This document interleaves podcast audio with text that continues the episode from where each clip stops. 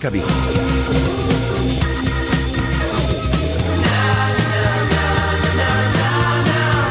Rafa Valero. Hola, ¿qué tal? Muy buenas tardes, son las 13 horas y un minuto. Saludamos antes del 87.5 de la FM, desde el 87.5 desde Radio Marca Vigo y a través de radiomarcavigo.com y de la aplicación de Radio Marca Vigo para todo el mundo. Tenemos a esta hora del mediodía 25 grados de temperatura con un 54% de humedad en el exterior de nuestros estudios. Nos iremos hoy a máximas de sol de 24-25 grados. Sol con alguna nubecilla en la ciudad de Vigo y mañana presencia de lluvia, que ya no acordábamos a verla tampoco está mal, ¿eh? Tampoco está mal una pequeña tregua después de este verano con temperaturas eh, tan altas. Pero vuelve el sol, vuelven las altas temperaturas ya desde el próximo viernes. De hecho, nos vamos a ir el fin de semana y el comienzo de la próxima semana a temperaturas máximas en torno a los 37 grados. Una auténtica barbaridad. Os acompañamos como todos los días hasta las dos y media de la tarde con un montón de cosas que contaros. Vamos a repasar la actualidad del Celta de la mano de Guada. Tenemos un comunicado del club que lanzaba ayer en torno a las 8 de la tarde, en torno a las obras en Balaídos. Tenemos partido hoy en Pisa a partir de las 9 de la noche, el debut de Pionesisto con la elástica celeste. Estamos pendiente del mercado de fichajes en la búsqueda de ese 10 para completar, veremos si luego viene el portero, la plantilla de Eduardo Berizo. Y tenemos invitado en nuestros estudios a que vamos a saludar en unos instantes eh, José Manuel Rodríguez Malvido Malvi. Si no es el aficionado del Celta que más viaja, por ahí anda. Y además este año tenemos Europa League, es decir, que viajará también por Europa. Y vamos a estar con él dentro de unos instantes. Y vamos a analizar toda la actualidad del equipo en el día de hoy de la mano de Víctor López. Vamos a estar, también en el Memorial Quino Salvo, con uno de sus organizadores, un buen amigo de Quino Salvo, que nos dejaba, por desgracia, hace un par de meses, Alberto Abalde. Charlaremos con él en torno a un memorial que tiene una pinta espectacular y que se va a celebrar eh, con el Obradoiro y con el Juventud como protagonistas en el pabellón central de Astravesas dentro de menos de un mes o dentro de un mes para, para ser más exactos. Ya tenemos precios, eh, los equipos de Liga EVA de nuestra ciudad van a ejercer de teloneros. Bueno, pues hablaremos con Alberto Abalde de este memorial Quino Salvo. Os vamos, ya sabéis que nos gusta recomendaros cosas más allá del deporte, relacionadas con la música, con los libros, con el cine y en este caso con las exposiciones. Tenemos en el Puerto Vigo una exposición que os recomendamos a todos vosotros sobre el Titanic. Y el presidente de la Fundación Titanic, que además es gallego, Jesús Ferreiro nos va a acompañar en este, en este programa. Vamos a estar como todos los miércoles con el deporte del pádel de la mano de David del Barrio y también con nuestro consultorio de fisioterapia de la mano de Carlos Aprego. Y también nos vamos a ocupar de una ONG One Two Three, en este caso, que organiza un evento para este próximo viernes en eh, Patos y queremos estar muy cercano también de la gente que se preocupa por los demás. Y Pedro Pestana, que es el presidente de esta ONG, nos va a acompañar en este en este tiempo de radio. Y vuestra participación, que siempre es fundamental, a través de diferentes envías. Mensajes de voz que son gratuitos a través de nuestro número de WhatsApp del 618-023830. 618-023830. ¿Qué os parece el comunicado en el día de ayer del Celta? ¿Estáis deseando ver a Piones Sisto ya con la elástica del equipo de, Eduardo Berizo, que os está pareciendo la pretemporada. Hay que fichar a Denis Praet, hay que arriesgar y soltar mucha pasta, que es lo que vale Denis Praet, después de haber gastado prácticamente 7 millones en el fichaje de Pionesisto, lo que os dé la gana, porque también podéis opinar si habéis pasado por la exposición. Em, ¿Queréis viajar? ¿Queréis hacerle alguna pregunta aquí a Malvi? También.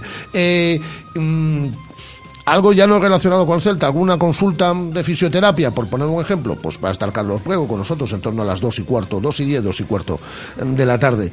Eh, ¿Queréis eh, colaborar con este evento solidario del que vamos a hablar en el día de hoy, que tendrá lugar el próximo viernes en Patos? También. ¿Habéis estado en la posición del Titanic y os ha gustado o no? A nosotros nos ha gustado.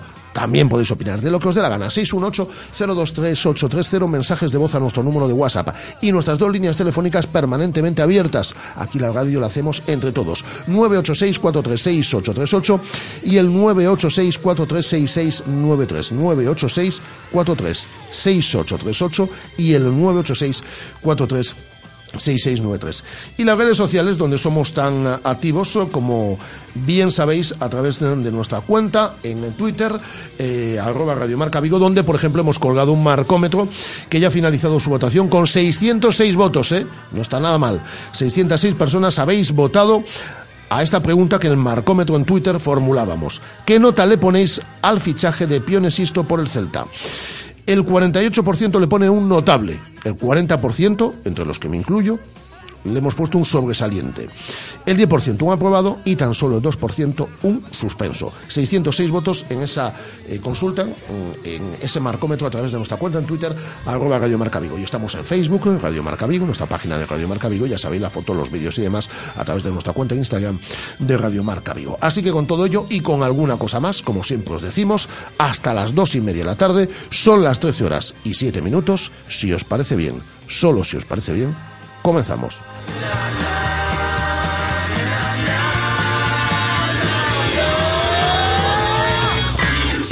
Radio Marca.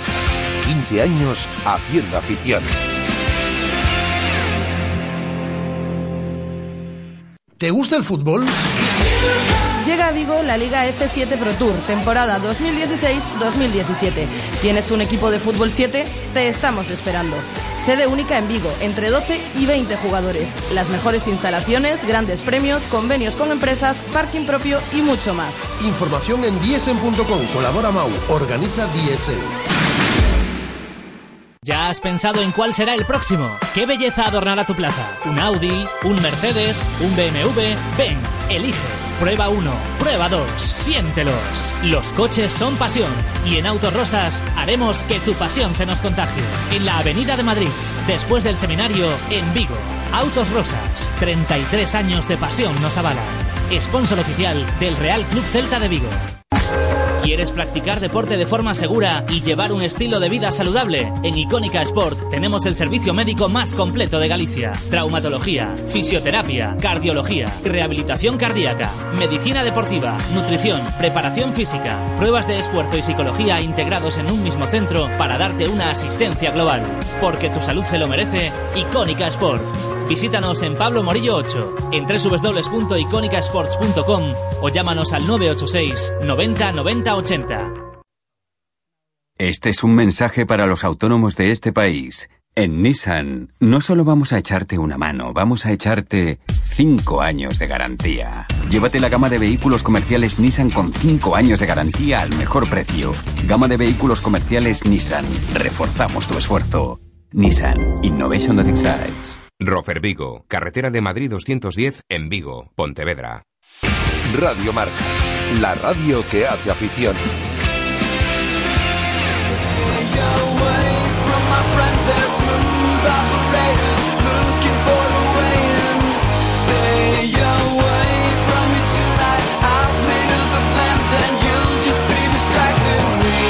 Directo Marca Vigo. Rafa Valero.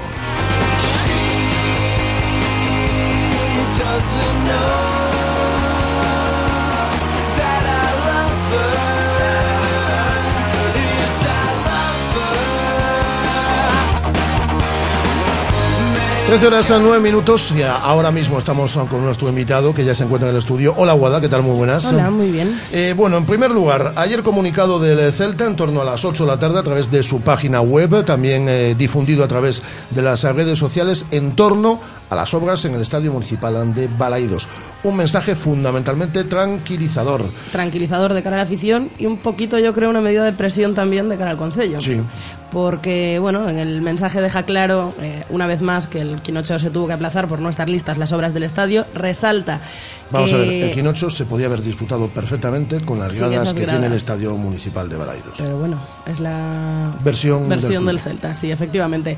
Eh, deja claro además... Salvo que al Quinocho fuesen 30.000 espectadores, que no han ido Que no han ido nunca, las pero las podían haber cinco, ido este año. Las 5 o 6 últimas ediciones. Bueno, podían haber ido este año por si acaso eh, se aplaza el Quinocho. Deja claro el Celta en el comunicado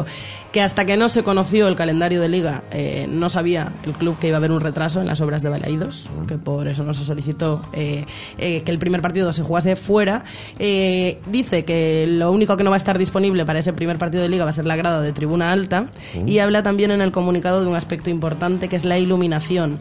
Eh, dice que espera que esté todo perfecto para una auditoría que va a hacer la liga en torno al 11 de agosto. Mm, Yo creo que también, además de esa medida tranquilizadora de cara a los aficionados, que a partir del segundo partido que se va a disputar en Balaídos, en este caso el partido ante el Atlético de Madrid, sábado a la una, No, necesi- no necesitamos iluminación. No necesitamos iluminación, pero para ese partido sí que vamos a tener ya todas las gradas, va a, ver, va a poder ver el presidente del partido en el palco y demás. Lo que no tenemos es cubierta. Lo que no tendremos es cubierta. No lo dice el comunicado tampoco, Pero ¿eh? no tenemos cubierta. Dice que Tribuna Alta va a estar lista, pero eso sí que lo sabemos por el ayuntamiento. Así que bueno, mensaje tranquilizador de cara a la afición y un poquito una medida de presión de cara al concello. Veremos si hay respuesta. Vamos a ver, que esto es un engorro, lo sabemos absolutamente todos. Eh, que los abonados de las diferentes gradas eh, que vayan pasando por proceso de remodelación, ahora le eh, está tocando a tribuna, tribuna alta, y posteriormente le va a tocar a la grada de Río y posteriormente le tocará marcador fondo y luego le tocará a la grada de gol, pues va a ser un engorro durante pues unos cuantos años o durante un buen número de meses.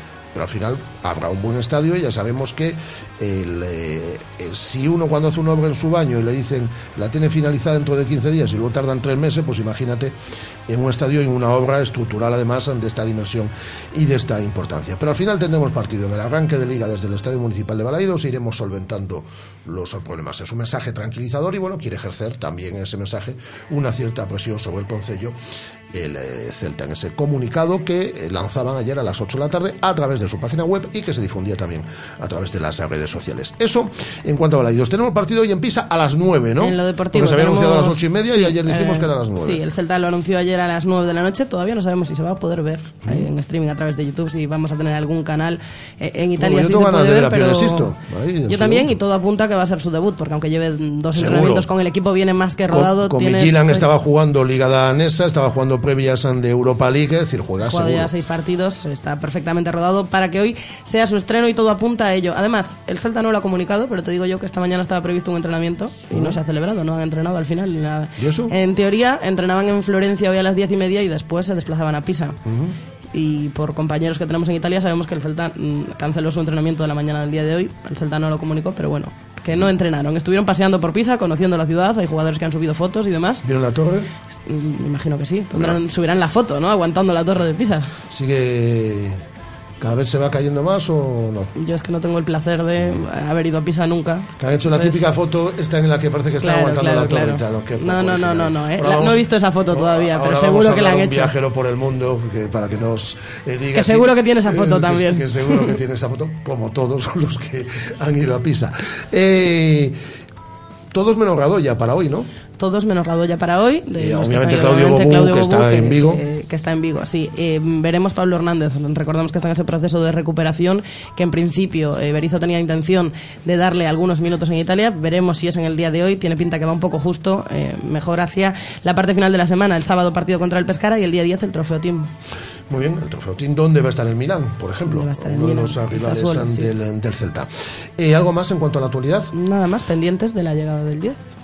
Pues del 10 voy a hablar un poco. Eh, como os hemos dicho a lo largo de estos días, después del fichaje de Pionesisto, que se ha ido a cerca de 7 millones, 6,7, 6 millones 700 mil euros exactamente, el Celta no tiene mucho dinero en caja para el 10. Sin embargo, sigue eh, insistiendo en el número uno que ha puesto en el orden de preferencias eh, Eduardo Berizo después de que se cayese la Operación Lights. Operación que, como aquí hemos dicho, el Celta dio por cerrada eh, y que el propio entrenador estaba convencido que iba a venir. Y el orden de preferencias, no descubrimos nada, lo hemos dicho a lo largo de estos últimos días, es Dennis Praet. Eh, ¿Qué pasa? Que el Anderlecht no quiere bajar de los 10 millones. El Celta no puede llegar a los 10 millones. Es imposible llegar a los 10 millones después de haberse gastado casi 7 en el Pionesisto, además del resto de operaciones. La de Álvaro Lemos fue económica, la de... Eh, José Naranjo se fue por encima del, millón de euros y en el caso de Roncaglia venía con la carta de libertad, había finalizado contrato con la Fiorentina, pero me imagino, ya sabéis que cuando un jugador viene con la carta de libertad hay una prima de fichaje que al final es casi como si tienes que pagar un traspaso menor, pero tienes que pagarlo. Eh, entonces el Celta está fuera de cifra para llegar a esos 10 millones, pero sigue insistiendo con un principio de acuerdo con el futbolista en que sea Denis Praet el, el que venga. Hay otras opciones abiertas, otras opciones que se han reactivado si cabe más a lo largo de estos días, sabedores de que si Anderlecht no baja de las cantidades que ha pedido por Praet, eh, pues será complicado que, venga, aunque sigue siendo el número uno en el orden de, de preferencias. Y eh, el Anderlecht se quiere hacer fuerte porque tiene otras ofertas por el, por el futbolista, por el joven mediapunta belga. Otros equipos que sí podrían llegar a esos 10 millones de euros. Eso en cuanto al mercado de fichajes. Y lo del portero ya sabéis, eso es un tira y afloja que a lo mejor nos tiene entretenidos casi casi hasta, Hasta el día 31 a las cierre del 12 de la noche, vamos. La dirección deportiva lo ha dicho por activa y por pasiva. Entiende que no es un fichaje eh, prioritario, así lo ha dicho también el Consejo de Administración y Eduardo Berizo cada vez A que, la se que le, puede. cada vez que se le pregunta mm, y está en su derecho eh, dice que eh, hay que fichar portero. Eh, no está engañando a nadie Berizo, ¿eh? porque lo dijo antes ya de renovar su contrato. Él pidió cinco futbolistas, pidió un portero, pidió dos centrales, al final ha venido un central y ha venido un lateral derecho, pidió un extremo derecho, lo tiene con Pione Sisto, y pidió un media punta, que no ha venido, pero que vendrá. Es decir, no, sigue pidiendo lo mismo que pidió en, a principio de, de temporada. Ha venido a mayores José Naranjo, que es una apuesta también del, del, del club, media punta. Eh, saludamos a nuestro invitado. Saludamos a nuestro invitado, ¿qué te parece? Eh, yo creo que es el, si no es el aficionado del Celta que más viaja, De los que yo puedo conocer, Por- allá donde va el Celta, aparece una foto Por, por de ahí este hombre. anda. Yo, eh, mira que hemos visto aquí este año partidos en este en este estudio del Celta como ¿Y visitante. cuántas veces te he dicho en la tele? Y aquí me decía Guada, ahí está Malvi, ahí está Malvi, ahí está Malvi con la familia, ahí está Malvi con no sé quién. Pero Malvi siempre estaba. Es decir, es un- Eh, yo le decía que seguro, lo que pasa es que ya hace bastante, por desgracia hace bastantes años de ello, eh, que seguro que hemos coincidido en muchos viajes cuando la prensa viajábamos, ahora viajamos bastante menos, y en esa época del Eurocelta, pues eh, viajábamos mucho los medios de comunicación y yo mm, tuve ocasión de viajar muchos años con el Celta por Europa y por, por España adelante. Pero Malvi sigue, sigue viajando. Él es eh, miembro de la Peña Comando. José Manuel Rodríguez Malvido, Malvi, ¿cómo estás? Muy buenas tardes. Hola, buenas tardes. ¿Cuán- eh, eh, yo creo que es imposible. ¿Llevas la cuenta de los viajes que has hecho con el Celta? No, no. Pero, pero sí. aproximadamente. No, no sé. O sea, yo llevo, puedo decir que llevo una media en los últimos años de, en Liga, pues entre 11 12 partidos fuera de casa mínimo. ¿Y, cu- y cuántos años? Viajando. Viajando, vale, viajando yo voy a decir que desde antes de la época europea que, mencionabas sí, antes. sí, es, decir, es decir, que te acercas a los 200 viajes seguro. No, sí. Sí, seguro. Sí, Sí, sí. sí, por- Sí, sí, ob- ya por una obviamente- cuestión de edad también. Bueno, cumplimos todos, ¿eh? Eh, obviamente repitiendo ciudades y, Sí, sí, y sí. demás, pero es que prácticamente haces más de la mitad de los desplazamientos del, del Celta. Bueno, eh, a ver, hay, no sé si es una anécdota o algo parecido, ¿no? Eh, mi mujer, a veces lo sufre a medias, porque también es socia, también es de comando, ¿no? Digamos que la vida no la organizamos hasta que hay el sorteo de Liga en julio. Y es verdad, a ella se desespera. ¿Qué vamos a hacer en verano? En verano, hasta que haya el sorteo. Es decir, que en verano poca vacación Sí. o poco viaje y a partir de ahí vais estructurando la Sí, temporada. este somos los- de, aprovechamos también el Celta, pues al final es un turismo de fin de semana, siempre relacionado con el equipo, ¿eh? y siempre porque el Celta tiene una cosa muy buena, que vayas donde vayas, siempre hay celtistas. De- Vayas donde vayas. Yo hace un montón de años, por, bueno, yo trabajo en el sector del automóvil, Sí. Y joder, pues en, en Rumanía, en un pueblo que Dios no sabe, pues con unos de una empresa y de repente, joder, pues me sacan una, en una comida una bufanda del, del Celta. En un O sea, pueblo de Rumanía. en un pueblo de Rumanía, que dices tú, joder, y aquí esto, pues nada, pues en su día, que habían visto el Celta en la competición europea y demás, ¿no? Entonces sí nos ha valido siempre el Celta para el turismo de fin de semana y con los amigos y, como tenemos ya por casi, en lo que es en España, en casi todos lados tenemos amigos o de otras peñas o amigos que hemos hecho celtistas y es una buena ocasión también para, para estar con ellos. Yo lo he dicho muchas veces y, por ejemplo, cuando viene el alcalde de la ciudad, que viene aquí con mucha regularidad, estos estudios, se lo digo siempre, es decir, no hay mejor embajador casi que el Celta, es decir, porque tú hablas de, mm, de Vigo por Europa delante y la gente piensa, piensa y dice Celta, Celta, Vigo, y te, a decir... Y antes te decía de- Mostovoy, no, ahora no, ya- y te dice Mostovoy y todas estas cosas, es decir, que es un embajador eh, estupendo. Eh, ¿Ya tienes claro los viajes que vas a hacer este año? ¿O, o- o hay ¿Has- empezado la planificación? o hay- o hay algunas plazas que son eh, que ahí hay que ir sí o sí todos los años. Bueno, eh, digamos que lo que es todo el norte, incluidos nuestros amigos los norteños, Sí, y sí. eso es por estar con el equipo más que nunca, no fuera, ¿eh? es el, donde más me fastidia pagar el, el precio de la entrada. Pero los del norte, eh, son los que hay que ir siempre. Eh, metemos Pues- Madrid en el norte ya. Sí, bueno, Madrid para arriba, bueno, y lo, lo que es toda la zona de Euskadi y demás, incluso Gijón, bien porque hay muy buen ambiente con el resto de las aficiones y da gusto ir. Es decir, que es eh, Gijón, este año Vitoria. Sí, eh, sí, Victoria, Bi- bueno, solo hay un deportivo, el Deportivo a la vez, por supuesto. Eh, eh, Bilbao, San Sebastián, Hasta- Coruña, Madrid. Sí, eh, Madrid. todo- Sí, bueno, y a ver, dependiendo de las conexiones, yo ahora le vamos a dar gracias a Caballero, que esté aquí, y a, y a Ana Laura. Ahora que tenemos Ryanair, a ver si dura, ¿no?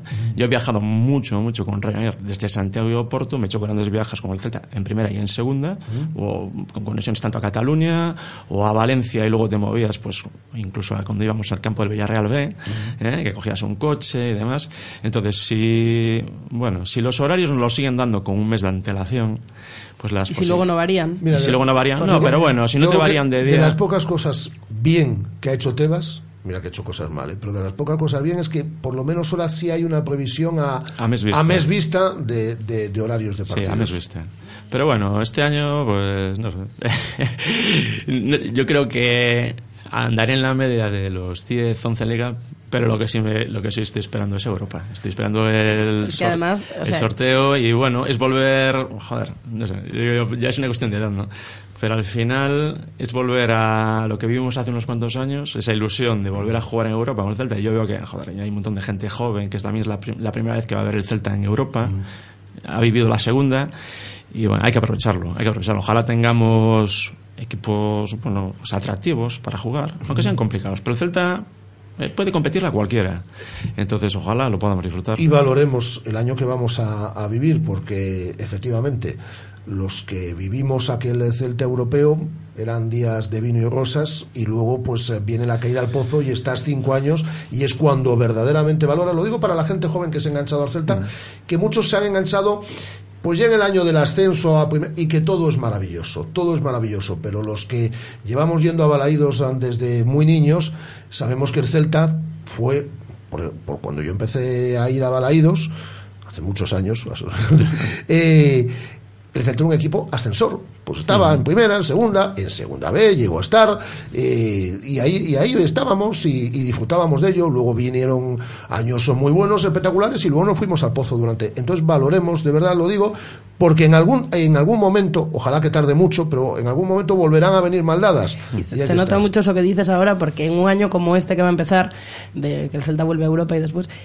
en la afición hay como un sector de la afición que celebra Europa, que, ce- que, que bien todo, que tal, y hay como otro sector de la afición que celebra Europa, pero recordando. eh, Pues lo que está diciendo Malvi, pues ahora que va todo tan bien, yo me acuerdo de esos años en segunda, yo me acuerdo de esos campos. No, de- no, no hay que Claro. olvidarse de dónde venimos. Claro, sobre pues todo la gente, Claro, la pues gente más gente que- veterana, y me meto yo en el grupo de, de Malvi, valoramos yo creo que más que toda esa gente más veinteañera, que todo es cojonudo, que todo es espectacular y que no recuerdan. Algunos no estaban embalaídos cuando Iago Aspar marca los dos goles al Deportivo Alavés, que no hubiese supuesto un descenso, hubi- hubiese puesto directamente la disolución, la desaparición del Celta. Ahora estaríamos hablando del Vigo o de lo que fuese, pero el Celta hubiese dejado de existir. Y tenemos, eso hay que tenerlo muy presente, el saber de dónde venimos, cuál es el sitio más raro en el que has estado. Y ahí posiblemente tengamos que irnos a Europa. Joder, raro.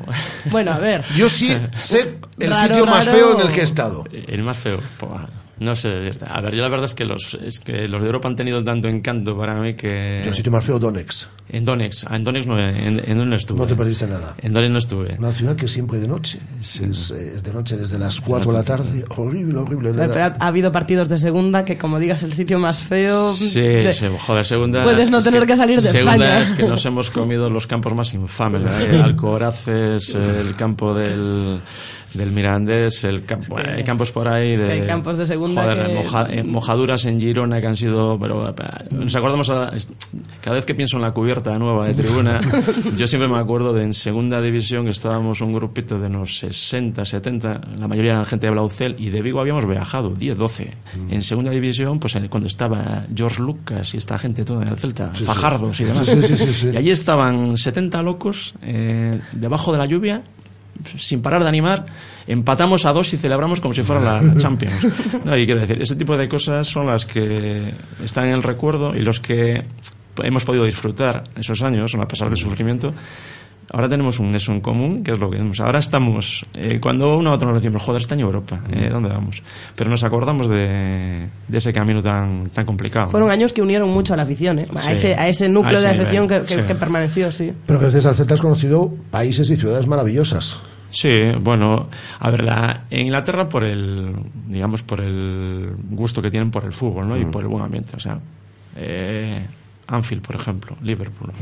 Yo me acuerdo de la previa del partido, meter en un bar con los, eh, con los ingleses, que te veían como si estaba el Celta, un respeto total, ellos a cantar, escucharte a ti las canciones, aquella, aquel final del partido y toda la grada, ellos la de COP, escuchando la Rianseira, eh, impresionante. Aunque quizás el campo que, que más me ha impresionado por el ambiente ha sido Marsella, sin duda. Marsella, eh, joder, una afición que era una afición bastante violenta, también hay que decirlo, estaba muy controlada, pero lo que es a nivel de animación ha sido lo más eh, fuerte que he he visto dentro de un estadio. Y luego, bueno, pues no sé, en Alemania, Breme, pues está bien, está muy bien para ir. El partido contra el Arsenal en Londres. En Londres contra el Arsenal, sí. el- el- eh, bueno, joder, eso estuvo. Me acuerdo ese día porque Es estaba- el último partido que jugamos de Liga de en- Campeones en con, Champions, con Radomir Champions. De, Aquel de día el, entrenador. mejo- el mejor fue Borja. Con Borja Ubiña. Con Borja Ubiña. El viaje de vuelta en avión. eh, eh, Ese día el mejor fue Borja. Fue Borja, sin duda, sin con- duda. con- yo conozco a Borja Ubiña de verdad y ahora me uno una relación de, de- de cariño y de amistad, podría decir, con él. Yo conozco a Borja de verdad, lo había visto como futbolista, eh, esperando por el avión para volver desde Londres a, a- a Vigo, que claro, pues eh, la gente se sentaba allí con los futbolistas, con Borja no se sentaba nadie. Digo que no se sentaba nadie, me refiero de, de gente de prensa y tal. Y yo recuerdo que estuvimos a- hablando allí sentados en, eh, en un sofá esperando a coger el avión, pues no sé si media hora por ahí. Y lo primero que tuve claro yo en ese momento es, aquí hay un futbolista con cabeza, hay un futbolista, porque yo lo- apenas había jugado con el Celta, apenas lo conocía, y ya se veía que era un, un tipo tan inteligente como ha sido, lo, lo ha maltratado las lesiones, ¿no? Pero tan inteligente. Y fue el mejor, efectivamente, en aquel Sí. partido. Londres, eh, Londres, Inglaterra tiene, tiene un encanto. encanto yo en Marsella, especial. por ejemplo, no, en, en Marsella, por ejemplo, no estuve, pero claro, luego hemos ido a San Siro, es decir, San Siro, y ganamos. eh, Fuimos al Amsterdam Arena también Sí. el, el- el- el año de, li- de Liga de, de Campeones. Y, En bueno, Brujas, Brujas, que es una ciudad también Sí, bonita para, preciosa. hacer, para hacer turismo Preciosa. y luego fútbol. Bueno, aquel año tuvimos mucha suerte, el año Liga de Campeones, porque tuvimos Praga en la previa, Sí. que fue en agosto. Luego tuvimos eh, Brujas, tuvimos eh, el- eh, Milán y tuvimos El Ajax, Amsterdam. Ámsterdam, efectivamente, y luego tuvimos Londres, Londres con el Arsenal. con el Arsenal. Buenos equipos y buenas. eh, no Sí, no sí. salió una Champions, luego nos fuimos al hoyo. pero. Sí, sí, sí. La verdad es que fue un año tanto de- del, del cielo al infierno. ha Sí, sido, sí, ¿no? era el, el año que tenía que ser más importante y con buen equipo que tenía sí. el más importante en la, en la historia. Y nos fuimos ahí al. No sé, no sé qué tipo de problemas habría. Pues más allá de lo de- más allá de lo deportivo, eh, posiblemente porque él estaba. Bueno, el Toto, el Toto estaba en ese equipo, Sí, sí. ¿no? El Toto. Méndez, que ayer hablábamos con él. Yo estaba, eh, estaba en Riazor el día que. Bueno, nos descendimos la jornada siguiente, ¿no? A pesar Sí. de ganar, creo que había sido el Getafe. Pero en Riazor, que aquellos nuestros queridos amigos nos ganaron 3-0 y lo celebraban como si fuera la Champions. Bueno, yo haría lo mismo, ¿no? También. Pero bueno, eh, ese equipo es increíble que se haya descendido. Pero bueno, eh, no tanto de ese descenso, sino como el posterior, de estos 4 o 5 años ahí por, eh, por segunda división. Yo creo que ha salido fortalecido el club, ¿saben? O sea, afortunadamente, bueno, pues Mourinho. Joder, pues Mourinho, solo hay un Mourinho. ¿no? O sea, lo de este hombre no tiene, no tiene parangón. Por lo menos lo que yo he conocido en el Celta. Yo, en los años que antes también viajaba y demás, pues con la anterior día de día, había coincidido incluso el trato, es que no tiene nada que ver. ¿Lo está también en los viajes? Hombre, yo te digo que desde que está Mourinho hay un cambio radical. Yo sé que él siempre se preocupa cuando viaja de ir a visitaros y demás. Sí que tuvisteis algún problema, problema entre comillas, con los jugadores que, que si no iban a saludar en determinados. Se dio un toque de atención y yo creo que des- desde entonces sí que. Sí, cumple, ha ¿no? mejorado, ha mejorado. Pero bueno, Aunque yo podía cre- ser mejor. Sí, yo creo que deberían aprender un poquito del presidente. El presidente es una persona que te vea. Bueno, el mejor ejemplo es Eibar. Lo de Eibar, en Eibar es una pasada. Eibar, joder, Eibar es muy pequeño, ¿no? Pero bueno, ahí la típica, la calle de entrada de Eibar, pues el tío venía a saludar a la peña celtista que hay en Eibar.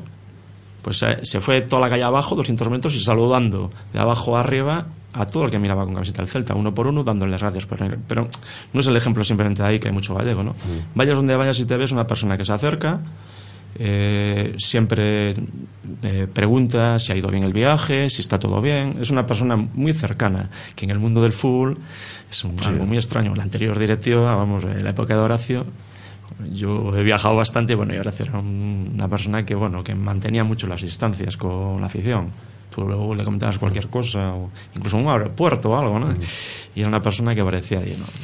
Eh, ojalá es- existe esa cercanía y que el aficionado valore la kilometrada que os hacéis, porque bueno, pues algunas veces eso, se viaja en avión y demás, y otras Que, veces... que los es- jugadores, que los Yo- jugadores valoren la kilometrada. Sí, ¿Sí que sí. el aficionado valore la kilometrada, Perdón, no, el aficionado la sufre y la valora, pero... Que los jugadores valoren porque muchas veces hay que coger el coche y uno se tira Muchas muchas, horas. muchas horas. eh, No, y, y Malvi se hace muchísimos en coche. Coches. Claro, pero muchas veces tú vas, puedes hacer, eh, eh, estás el fin de semana, haces turismo, pero otras veces vas única y exclusivamente Sí, para ver el sí, partido.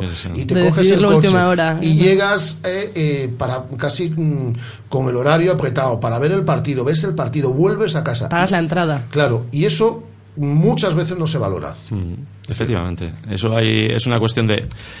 Simplemente con los jugadores al acabar el partido se acerquen a donde estás, te den unas nadie está hablando de camisetas ni cosas de esas. o sea, simplemente acercarse Y responder. Y- y eso- respo- y no, y- responder, responder, porque sí es un tema que la afición lo agrade- Puedes haber perdido 4-0, pero la gente lo agradece muchísimo. Y la afición es súper agradecida en el sentido de que Mm. venimos de, como dices, una temporada en la que eso no pasaba, en la que se ha criticado durante esta temporada que a veces en desplazamientos largos, pues oye, acercarte a un córner y saludar no cuesta nada. Y ahí a final de temporada llega ese partido en Gijón donde es hermanamiento al final con la grada y a todo el mundo se le olvidó lo que había pasado el resto del año. la Mm. Sí, afición es sí. agradecida después para Sí, eso. sí. Y es un gesto que no cuesta nada. Lo de Gijón fue especial. El Gijón fue especial porque también, bueno, estábamos jugando ya competición, pensando en vamos a entrar, no vamos a entrar. Fue- era un partido clave, eh, aunque faltaban partidos, pero bueno, era un campo donde no podíamos fallar y bueno, al final era la comunión, ¿no? De tanto afición como, como el equipo decía, bueno, sí, lo vamos a conseguir. Tú también corres y te perdiste la Big Bay este año por estar Sí, en el sí, sí, yo soy, yo soy es decir, runner. Es decir, hay una escala de valores, ¿no? Tú eres runner, pero entre la No, carrera y el Celta, el Celta. El Celta primero, sí, sí. Llevaba ya seis años seguidos haciendo la Big Bay. Y bueno, cuando salió el cuando salió el calendario, pues, bueno, pues este año, a no ser que pongan el partido, pues eh, incluso estaba pensando si el partido fuera al final el sábado, hacer la locura de irme el sábado, acabar el partido, volver, dormir unas horas y hacer la Big Bay. Es una locura. Bueno, a ver si, si me la si me la ponen como si fuera maratón en media media. Pero bueno, el equipo está primero. Es ahora, por ejemplo, también está la, la media de Vigo, el 18, pero jugamos en Pamplona.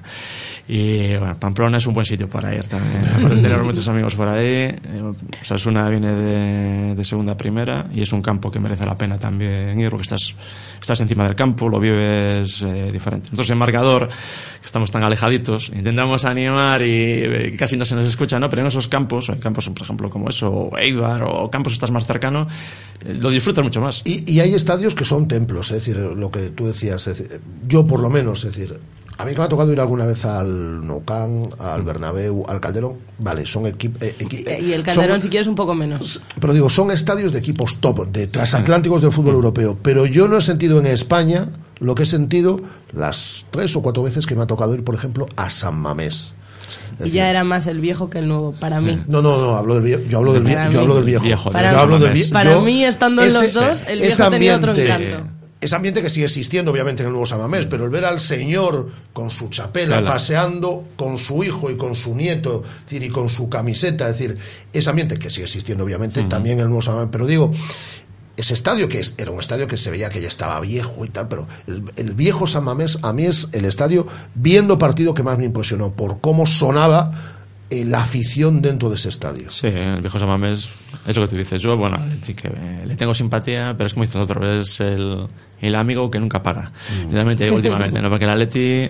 Parece que nos las puede hacer como... eh, Bueno, yo- exactamente. yo estoy con esa Es- teoría, Es, es el decir- amigo que nunca paga, quiero decir. Bien por la gente y demás, pero en los últimos años, y lo último, yo por ejemplo, lo, lo último de... Aunque tengamos culpa, ¿no? Lo de Adurich, lo de. Quiero decir... eh, Amiguitos, sí, pero a vaquiña por lo que vale. No, no, es decir, vamos, yo hablo del, hablo Del- del estadio. del ambiente, sí. Del- y- y- más que del ambiente, hasta del estadio, ¿no? Por su, por su historia. Pero, efectivamente, a mí me hace mucha gracia esto, que eh, el Atleti, equipo hermano, que yo sepa, nunca nos han dado nada. Nada, más nada. bien Más bien todo lo contrario, es decir, pero bueno, hay este rollo así de, bueno, pues, qué más rollo del, del, del, del chaval que se toma la litronada el día anterior con los aficionados del Athletic y que por eso son hermanos, pero aquí estamos hablando de clubes y estamos hablando de fútbol y que yo sepa, ellos no nos han, no nos han dado nada. Eh, vamos a entrar en nuestro tiempo, ¿te, te puedes quedar 10 minutitos más? Porque vamos a Diez entrar en minutitos. sí, 10 minutitos y ya te, y ya te, y ya te dejamos. Ahora ya analizamos. Vamos eh, a entrar en nuestro tiempo de análisis con, en un instante con, con Víctor López. Eh, ¿Cómo ves al equipo este año? Bien. ¿Te gusta? Bien, sí, me gusta, me gusta. Bueno, yo estoy un poco triste porque se haya ido Alex López, por ejemplo. Yo es que soy muy de los de casa, ¿no? Y, por ejemplo, hay... Para mí, si me preguntas, ¿quiénes son los mejores del Celta? Pues yo te diré, para mí son Hugo, Johnny y Yago. Ya. Y- Y Sergio. Y Sergio. Y, bueno, y Sergio, ¿no? Está los cumpleaños. se eso, Sergio y Rubén, que todos Rubén, esperamos que, que valga, ¿no? La gente es muy de cantera, ¿eh? Berizzo no es muy de cantera. No, no, no, no. Y yo es un tema que veo que estamos fichando cada vez más gente de fuera. Pero bueno, eh, no sé, esperemos que los que vengan, pues... El otro día se lo decía Aguada, veía Sí. a Roncaglia, que hizo muy buen partido Sí. el, el otro día contra la Fiorentina, lo veía el lateral derecho y digo yo, ojo que se puede quedar otro canterano del 11, ¿eh? Es decir, que... Sí, bueno, yo, Hugo y Johnny, estando bien, para mí son de lo mejorcito que hay en la liga. Sí. A lo mejor técnicamente no son tan buenos como otros jugadores, pero. ah, Y, y mira a Hugo ahora de medio centro. No, son, son gente que no hace ruido y siempre cumple. Vamos a analizarlo todo, también con la presencia aquí en estos estudios de José Manuel Godoy Malvido, Malvi, eh, y con nuestro Víctor López, de la mano de nuestros buenos amigos de Carling. Carlín patrocina La Tertulia. Hola Víctor, ¿cómo estamos? Muy bien, muy buenas tardes.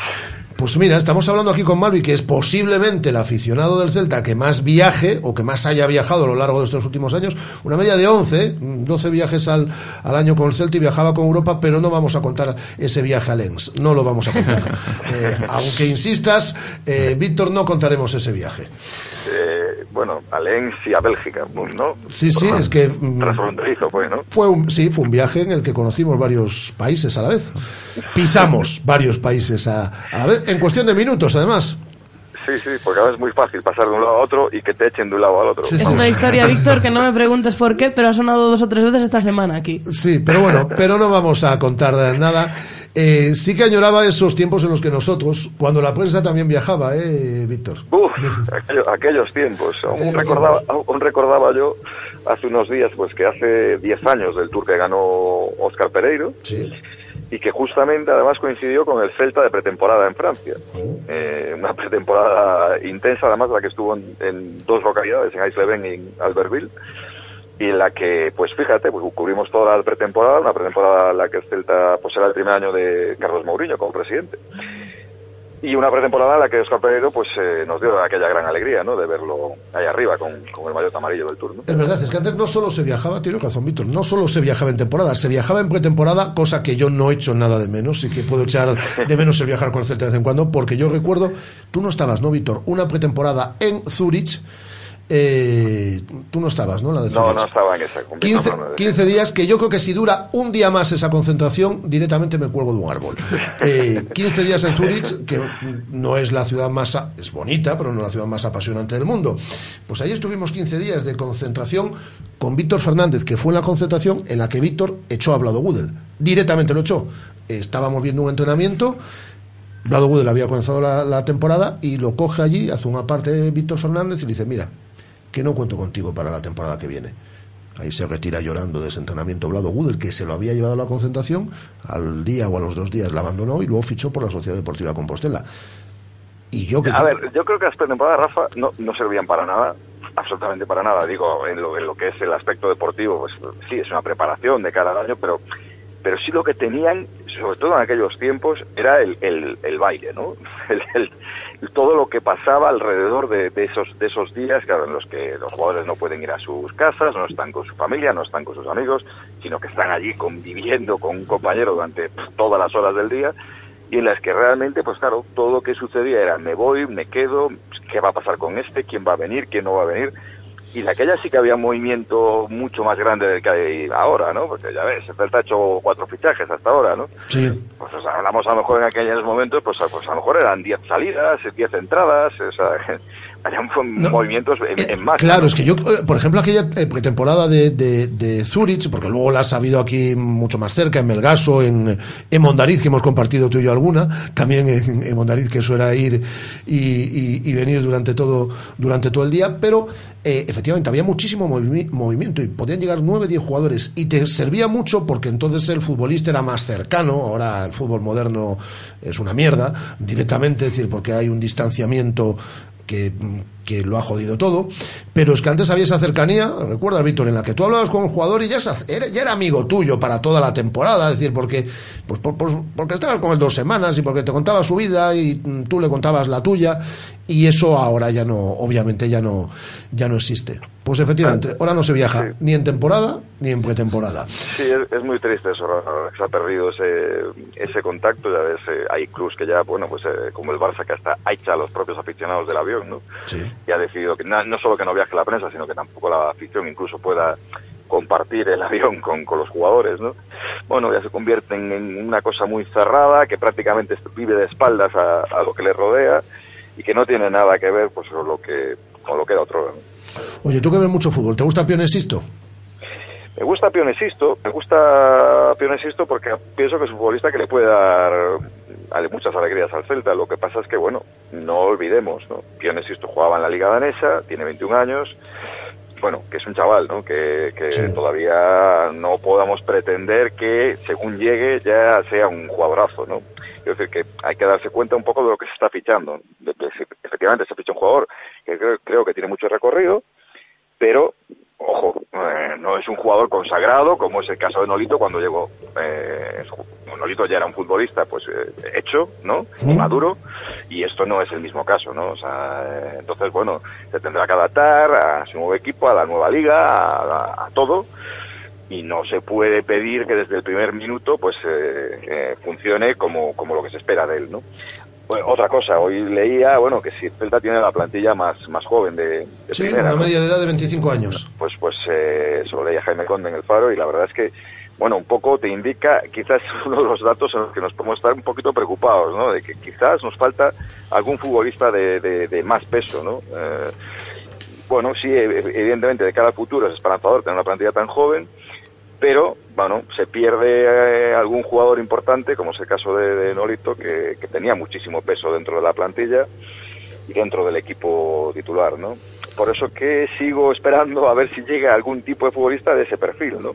De ese perfil con más peso. Es decir, tú esperas eh, que el Celta mm, tire la casa por la ventana prácticamente con el mediapunta y esperas un mediapunta de perfil alto. Sí, pero de perfil acto y de, de experiencia. De experiencia y De me peso. gustaría pues, eh, experiencia de... de Eso era. Nolito, al que quiero mucho cuando vino. Sí, sí, pues sí, pues sí, pues sí, pues es que es que yo creo que hay que traer algún perfil de ese estilo, ¿no? Que, que está muy bien lo de apostar por promesas, pero ojo que ya sabes que eso tiene sus riesgos, ¿no? Y, bueno, yo creo que en eso tiene que pensar mucho mm, la directiva y eh, bueno y la gente que está trabajando los fichajes, pues en que está muy bien lo de fichar jugadores jóvenes, pero ojito que, que el equipo se te puede descompensar por ahí y necesitas también gente que bueno que pueda dar un golpe sobre la mesa cuando es necesario, ¿no? Y más teniendo tres competiciones que no va a ser nada fácil de año. ¿eh? Malvi, tú también eh, apuestas por. Quieres un mediapunta de perfil alto, ¿no? Hombre, ¿Quién no lo quiere? Lo que pasa que también no sé qué nombres eh, estarían disponibles y a qué precio, ¿no?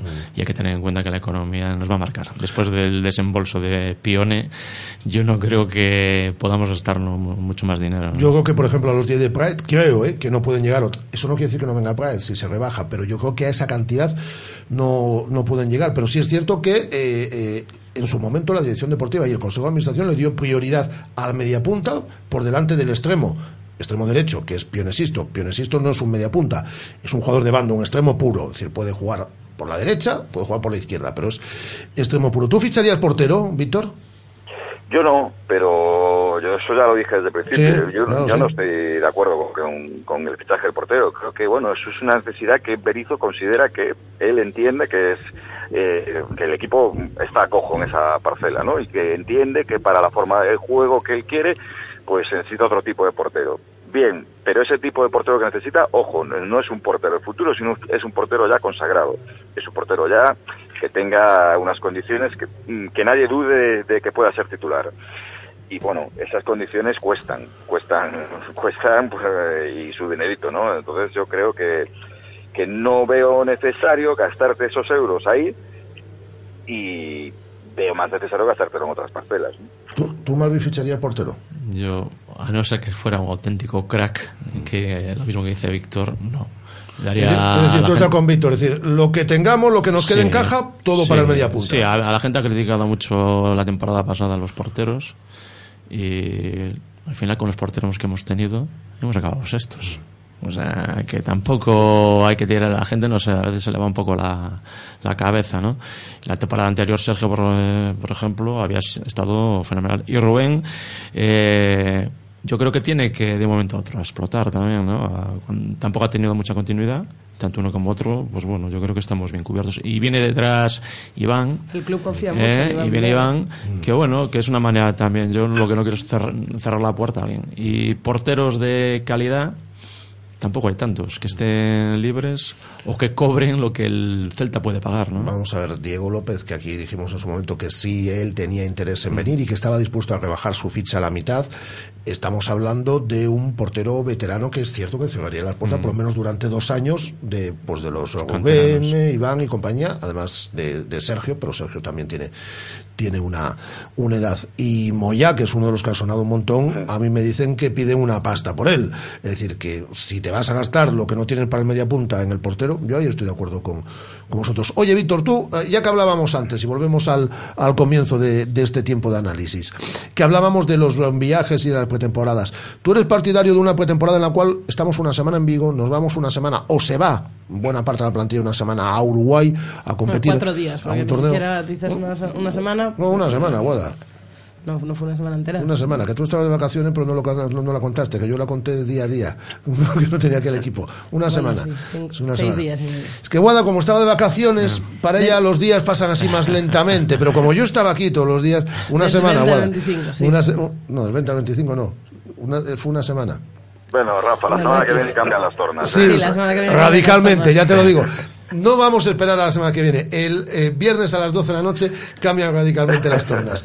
Eh, Ya han ido cambiando poco a poco. Estamos en un periodo de Sí, adaptación. estamos en conste. periodo de ad- de adaptación, Conste. efectivamente. Está haciendo la producción impecable, Guada, de todos los programas de esta semana. Eh, una semana en Uruguay. Eh, Vienes otra semana a Vigo. Te vas 10 días a Italia. Vuelves a Vigo, estás aquí dos días, te vas a Alemania. 30.000 kilómetros. Eh, do- dos Rafa, días. La, la pela es la pela. Esto es El fútbol hay. moderno.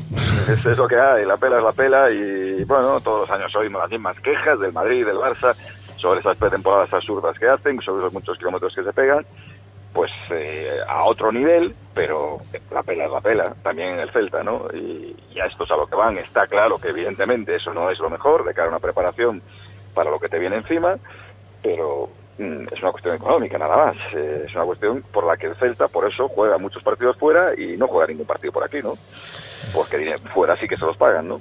Bueno, la voz estaba bien preparada para narrar muchos goles esta temporada en marcador con Edu García, ¿no? Ah, pues preparándola a tope, porque nos viene un inicio de temporada fuertecillo ¿eh? y va, vamos a tener que estar ahí a tope esperando que el Z empiece también como una temporada Y pasada. vas a tener que adaptar la voz para el segundo partido que vas a narrar esta temporada es a la una del mediodía, que seguro que has narrado a todas las horas, pero nunca a la una del mediodía. Bueno, a la una sí, Sí, en el la segundo no, tiempo de un partido a las doce, pero a las la dos y media sí. de la tarde no has estado narrando nunca, seguro. Yo te llevo un bocadillo para el descanso, ni Víctor, a las no tres te menos, ni a las tres menos cuarto. Pues a mí, eh, contrariamente a lo que podáis decir, o sea, a mí me encanta el horario. ¿eh? Bueno, bueno, salta la noticia a las, Sí. a las que 13 horas A mí 49 me encanta minutos. la- la La primera persona. Sé muy, no, no, Sí, sé muy bien sí. a quién reparto juego y sabía, pero es que lo tenía clarísimo que iba a decir eso. No. Y también tengo muy claro... Víctor, entramos en Balaídos lo a que las se 11 dice y de la mañana. lo mucho que he leído sobre eso, me encanta el horario. Víctor, O sea, vamos a entrar en Balaídos a las 11 de la mañana y a salir de Balaídos a las 5 de la tarde. ¿eh? Bueno, 11, 11, 11 y media, ¿vale? O sea, ya, quiero decir, no tienes que madrugar tampoco, vamos, que a las 12 aún puedes decir... El día entero en Balaídos. Eh, 11 y media entras en Balaídos y sales pues a las 4 de la tarde, tampoco. No, vamos a ver, eh, eso es lo de menos, ¿eh? Porque estamos hablando del horario del periodista. El aficionado sale a las 3 menos 10 de la tarde, es decir... Sí, perfecto para ir a comer. Es decir, estamos hablando del horario del periodista y a nosotros somos los que menos importamos, es decir, y además de verdad, a Tebas le importamos cero. Pero... el, aficionado seguro que la está encantada, sale de allí y lo que está pensando es, uy, no tengo la comida hecha, que ir a comer fuera, bueno, perfecto, o sea, para mí me parece un planazo lo de la 1 de la tarde del sábado. Me parece un planazo. ¿cómo lo ves? Hombre, yo prefiero la una que no las 4 de la tarde, ¿no? Bueno, o que, o que, o que las 12. Yo también eh, quiero decir, eh, entre las 12 o las 4 prefiero la 1. ¿eh? Pero bueno, de todas maneras se están acabando con las posibilidades de... Hay que pensar en lo, mismo. El año pasado los, eh, los que tienen niños pequeños por las 10 de la noche. Ahora lo de la 1 del mediodía, pues no sé, abre el padre que sí que tanto le da que la de comer después y no puede. La gente que trabaja en el comercio por mañana lo pondrá. Es una putada, pero bueno, siempre va a haber alguien que salga perjudicado. No nos vamos a poner de acuerdo en lo de los horarios. nunca, nunca, nunca. Víctor, te despido ya. nuestro común amigo Pepe me manda un WhatsApp. Eh, solo te leo el principio y luego el resto que te lo diga ya él. Eh, que cuides la voz. El resto prefiero yo no leerlo y ya que te lo que no, que, que, no que no tire mucho del hielo, quiere decir. Que, que, te lo cuente, que cuides, que cuides la voz es lo, es lo que te pide aquí Pepe. Y por cierto, tenemos un mensaje que nos deja Iván a través de nuestra cuenta de Twitter con un hashtag larguísimo, a ver si soy capaz de leerlo, que dice, yo también me he encontrado a Malvi en algún campo. Y cuelga una, una, foto de, de Malvi viendo un partido que no sé dónde puede ser esto. A lo mejor tú, tú lo sabes. ¿Identificas la foto? En Girona. En Girona. Ah. Bueno, bueno, identifica hasta los. Hasta las, las vallas hasta, hasta, de las gradas. Girona, hasta eh, Víctor, un abrazo muy fuerte. Un abrazo grande para todos. Cuídate mucho. Víctor López, en nuestro tiempo de análisis, de tertulia con nuestros buenos amigos de Carlín. Eh, Malvi, que esta es tu casa, que pases eh, cuando quieras, que viajes mucho este año, que disfrutes mucho el Celta, que conozca buenos países, que, que conozca buenos estadios. Desde aquí. Y si es posible, que podamos ganar casi todos los partidos en los que tú vas. Ojalá. y, que este año no te, y, que este año no te coincida la, la Big Bike con ningún partido y así la hagas y no te escaques. Ojalá, ojalá, pero bueno, el Celta siempre primero. Muchas, gracias a vosotros. Muchas gracias. José Manuel Rodríguez Malvido, que es miembro de la Peña Comando. Malvi, ya digo, el aficionado posible entre el Celta que más viaje.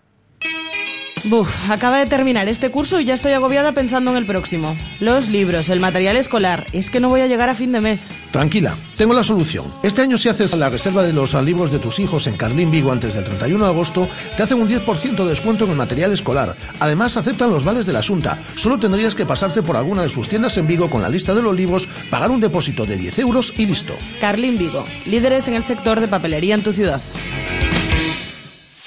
Radio Marca la radio que hace afición.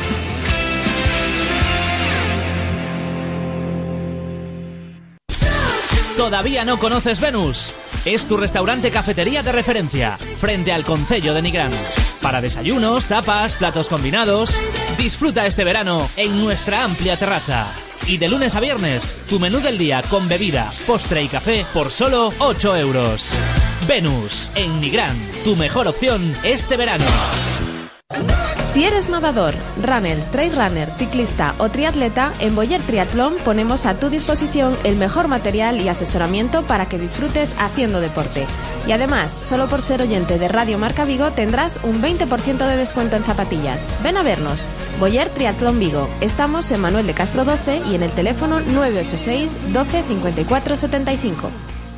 Conduce hacia lo inesperado con la gama crossover de Renault desde 130 euros al mes. Descúbrelos en la red Renault. Entrada 5.227,70 euros. 49 meses. TAE 7,76%. Última cuota 5.408,72 euros. Ver condiciones en Renault.es. Oferta RCI Bank válida hasta fin de mes. Rodosa, tu concesionario Renault en Vigo, Nigán y Cangas. ¿Quieres practicar deporte de forma segura y llevar un estilo de vida saludable? En Icónica Sport tenemos el servicio médico más completo de Galicia. Traumatología, fisioterapia, cardiología, rehabilitación cardíaca, medicina deportiva, nutrición, preparación física, pruebas de esfuerzo y psicología integrados en un mismo centro para darte una asistencia global. Porque tu salud se lo merece, Icónica Sport. Visítanos en Pablo Morillo 8, en www.iconicasports.com o llámanos al 986 90 90 80. Los faros LED del BMW Serie 1 te invitan a carreteras sin distracciones. Su volante deportivo M te invita a agarrarte muy fuerte. Su paquete aerodinámico M te invita a notar ese pum pum, pum pum. Porque a todo el equipamiento M Sport te invita BMW. BMW Serie 1 por 22.900 euros con acabado M Sport incluido. Estás invitado. Más información en Celta Motor. Carretera de Camposancos número 115, Vigo. Radio Marca, la radio que hace afición.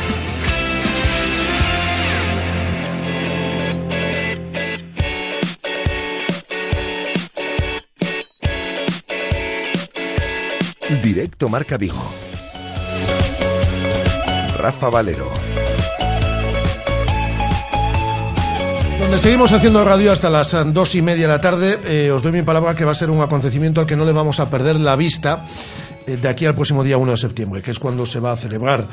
Eh, sabéis el cariño que le teníamos aquí no Salvo, con él hablábamos, desgraciadamente, luego que un par de meses antes de que nos dejase y vamos a volcarnos con el Memorial Quino Salvo que se va a celebrar el próximo día 1 de septiembre, como ya os contamos, en el pabellón central de As Atravesas, con el eh, Obradoiro y con el Juventud como equipos eh, participantes. Eh, y ahí, pues un puñado de amigos andequinos han puesto a, a trabajar y uno de ellos es Alberto Abalde. A trabajar mucho para que tenga el memorial que merece, para que esto tenga continuidad y para traer a su vez también un partido de ACB de primer nivel a la ciudad de Vigo. Alberto Abalde, ¿qué tal? Muy buenas tardes. Hola, buenas tardes. No merecía menos, Quino. No, desde luego. A ver, eh, Quino ha sido, aparte de un gran jugador, una gran persona y querido por todos, y ha llevado el nombre de Vigo por allá por donde ha ido y desde luego que no merece menos. O sea, esto lo que, lo que pretendemos es que además perdure en el tiempo. Este es el inicio, ¿no? Y por la premura del tiempo, pues se va a hacer un, un partido, pero en el futuro vamos a trabajar para que esto se convierta en un cuadrangular y, y un torneo de referencia de pretemporada para equipos de ACB en, en su ciudad. Durante la enfermedad y luego cuando nos dejaba aquí no hablamos en alguna ocasión con Julio Bernárdez, pero yo sé bien que mm, al igual que Julio, tú y un grupo de amigos muy cercanos, le estuvisteis acompañando casi en el día a día durante, durante los últimos meses. Sí, por supuesto, como no podía ser de otra manera. ¿no? O sea, esto nace del corazón. Como tú has dicho, eh, sobre todo Julio, que eh, yo también, pero Julio eh, empezó a jugar con él en Salesianos y tenían una relación muy estrecha, ¿no? Al igual que bueno, Mancho Lago, eh, Bobby, eh, Genaro Vázquez, bueno, mucha gente, Pérez, todos. Eh, vamos teniendo ya datos de este memorial, además de que participan Obadoiro y Juventud, que para ti será especial el ver en la cancha de Astravesas, me imagino, el día 1 de septiembre a tu hijo. Sí, pues la verdad es que coincide algo así, ¿no? Sí, porque Pero se no- mezclan yo creo que muchos sentimientos. Ver a tu hijo en una Eh. cancha en Vigo y verlo en el homenaje a un, a un amigo, un hermano Pues tuyo sí. como era Quino Salvo, ¿no? Pues sí, la verdad no es algo buscado ni deseado, pero Claro. a veces la vida pues eh, te depara estas cosas, ¿no? Pues que sea eh, mi hijo el que también colabore en, la, en el homenaje a un, a un amigo entrañable, pues mira, es doblemente emotivo para mí, desde luego. Eh, bueno, lo- los precios, 5 euros, ya se conocen, de hasta los 14 años y 10 euros de 14 años en adelante son precios tirados porque lo que se pretende es que sea un homenaje de verdad a Aquino, que tenga, que, per- que perdure en el tiempo. Es decir, nadie ve un partido ACB, ACB de buen nivel además, a día de hoy a 10 euros. Es, es imposible. Y en Vigo. Y en o sea, ya en Vigo Bueno, es eh, imposible normalmente. Ya, pero, en Vigo por, pues, de- por desgracia no lo podemos ver, pero... eh, Sí, la- la- las entradas eh, eh, van a estar, si no hoy, mañana, ya eh, colgadas en la plataforma Tiquetea. Ujú. Eh, de muy fácil manejo para cualquiera, o sea, entras y, y ahí se pueden ya descargar y eso. Y eh, como te has dicho, efectivamente van a ser hasta 14 años 5 euros, yo creo que un precio asequible para todo el mundo, Para todo el mundo. y 10 euros para adultos. Eh, lo que sí, va a haber un paquete de entradas que se van a reservar para, para vender el mismo día de- en el pabellón. Esos eh, serán a 6 y 12 euros. ¿eh?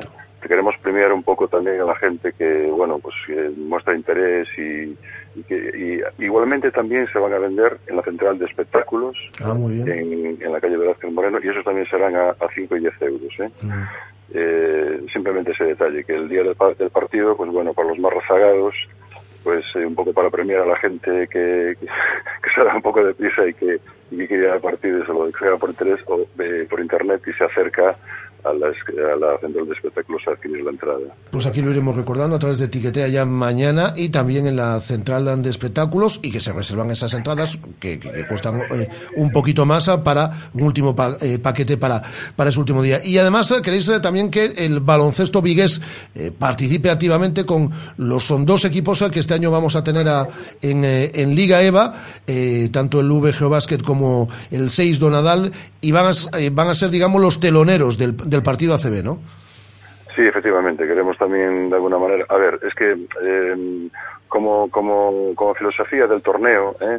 Eh, al margen, por supuesto, el principal motivo es manejar a nuestro amigo y, siempre va, va a ser así, ¿no? Pero queremos también de alguna manera que esto sirva para, bueno, relanzar el baloncesto vigués a nivel de que, por ejemplo, los niños necesitan referentes, ¿no? Y el hecho de que vengan, pues, eh, dos o cuatro equipos de, de ACB todos los años aquí, pues eh, sirva un poco de enganche y, y de y de empuje para que los, los chavales vuelvan a, engancharse a esta disciplina que está un poco baja en Vigo, ¿no? Por lo menos por falta de referentes. Entonces, eh, bueno, pues sí, eh, que participe todo el mundo. También queremos eh, hacer un torneo de niños pequeños en, eh, que aún está por concretar, pero creemos que va a ser en la plaza del ayuntamiento. Eh, tenemos una reunión con el alcalde esta semana para mm, acabar de cerrar flecos en ese sentido, ¿no? Lo demás ya está todo, todo.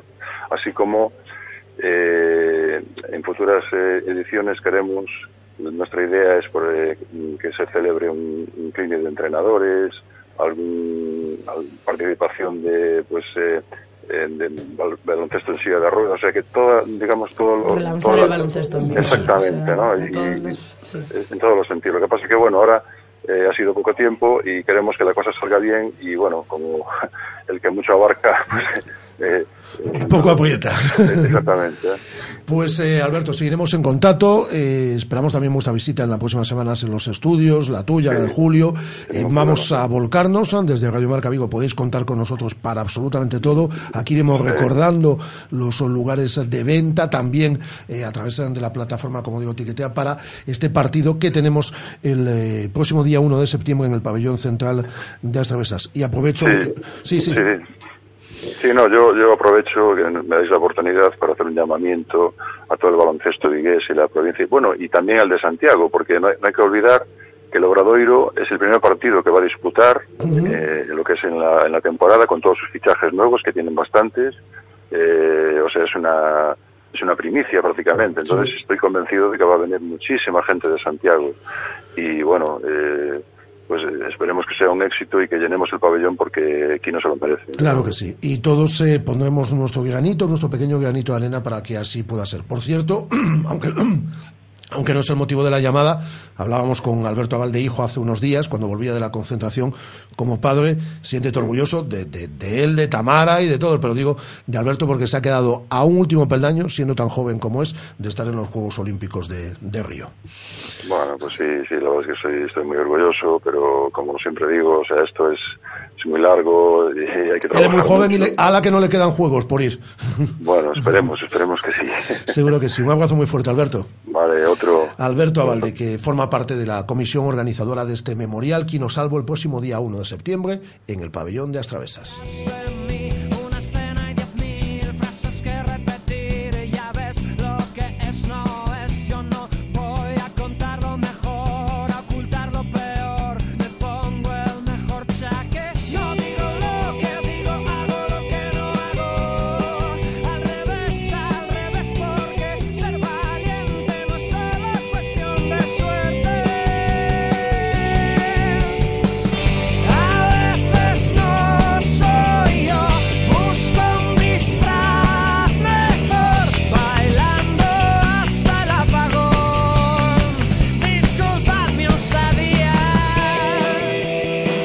Escuchamos mensajes de voz que nos habéis dejado, pero como decimos, esta es una radio fundamentalmente de temática deportiva pero que le gusta acercarse a todo lo relacionado con el ocio y la cultura. Lo hacemos todas las semanas.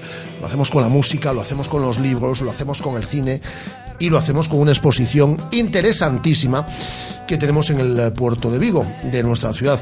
Una exposición sobre el Titanic que os recomendamos a todos vosotros y, Muy que, est- mucho, ¿eh? y que está ya en eh, tanto Guada como yo hemos visto esa exposición. Estamos ya en los últimos en los últimos días.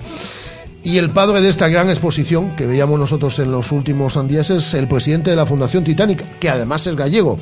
Don Jesús Ferreiro, ¿qué tal? Muy buenas tardes. Don Rafael, buenas tardes. Pues le ha quedado a usted una exposición preciosa. Sí, la verdad es que estoy muy contento de las tres que he hecho ya. Esta es sin ninguna duda la mejor. Bueno, también es lógico que sea la, la mejor porque es la más moderna. Pero la verdad es que mm, han venido expertos de casi todo el mundo y se han quedado impresionados. Es una exposición de la que eh, se puede estar eh, or- orgulloso, no yo solo, sino mi pueblo que es Corme y también Galicia. ¿eh? O sea que mm, estamos or- or- orgullosos y, ad- y además de que, bueno, que la gira ten- la tenemos cerrada ya hasta el año 2022 y eso es y eso es importantísimo. Y además, Rafa, tengo que decir que mm, se ve muy bien porque el Titanic era el mejor hotel del mundo y se ve muy bien el primer gimnasio para deportistas que se montó en el interior de un barco y es ese fue en el, el gimnasio del Titanic en el año 1912. E- efectivamente.